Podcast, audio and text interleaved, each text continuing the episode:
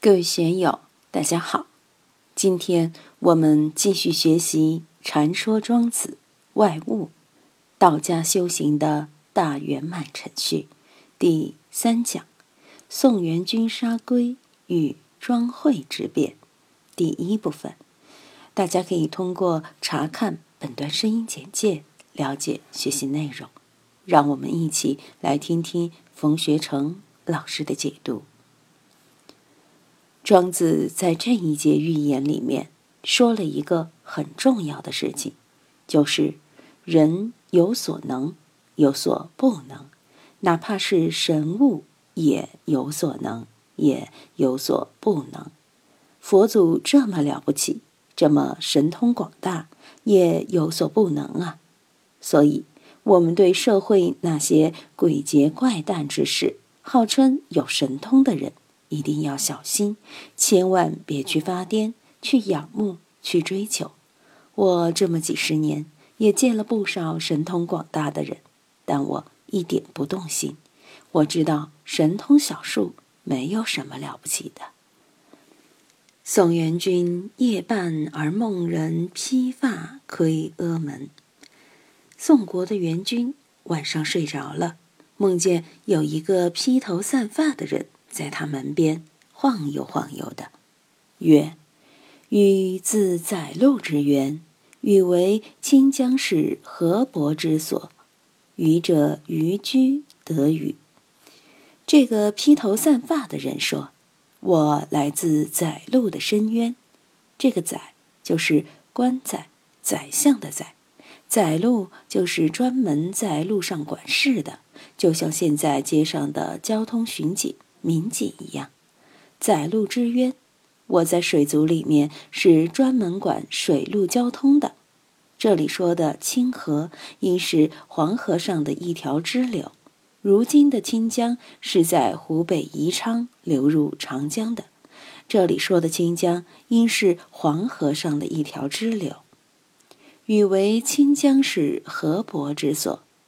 清江的龙神派遣我到黄河去见河伯，愚者渔居得鱼，但走到半路，被一个打鱼的，名字叫渔居的，把我网住了。元君叫，使人瞻之，曰：“此神龟也。”元君醒了以后，觉得这个梦怪怪的，就请他的巫师来打卦占卜一番。打卦的说：“大王，你梦见的是一只神龟。”君曰：“愚者有渔居乎？”宋王继续问：“那在我们宋国里有叫渔居的打渔人吗？”左右曰：“有。”看来这位渔居很有名，在朝堂上这些大臣都知道这个渔夫。大家回答说：“有这么一个渔夫。”君曰。令渔居会朝，宋王说：“命令渔居明天早上上朝，到我这里来汇报。”明日，渔居朝。第二天一早，渔居到了王宫来拜见宋王。君曰：“鱼何得？”宋王就问他：“听说这两天你在河里打鱼有所收获？”对曰：“居只网得白龟焉。”其原无耻，虞居见国王召见，也就老老实实的说：“我那天下网的时候得了一只白龟，这只白龟很大，直径有五尺，很大了。”君曰：“献弱之龟。”国王就说：“把你的乌龟献过来吧。”归至，君再欲杀之，再欲活之，心疑捕之。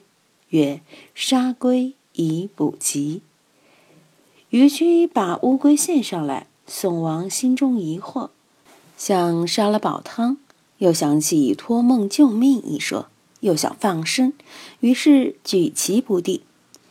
无耻之龟，煲汤肯定养人，但又怕冒犯神灵。既然能够托梦给我，那是很灵的，所以心疑，怎么办？古人大事不明，就占卜问神，卜吃，曰：“杀龟以补疾。”占卜的结果是说这是乌龟，可以拿来打卦，灵验无比，不能错过这只机会。平常打卦十有七八不准，如果拿这只龟壳来打卦，千分之一千二的准确。乃枯龟，七十二钻而无疑。于是就把龟给杀了，把龟壳取出来，试了七十二次，问了七十二个问题。用龟壳打卦，不像周文王是用湿草。周易打卦用湿草，要用五十多条湿草。阴代的时候就用龟壳在火上烧，烧了以后打眼再上，通过裂纹来斩断。这只神龟不得了，占卜了七十二次，每次占卜都非常的灵验。今天就读到这里，欢迎大家在评论中分享所思所得。我是问问。我在成都龙江书院为您读书。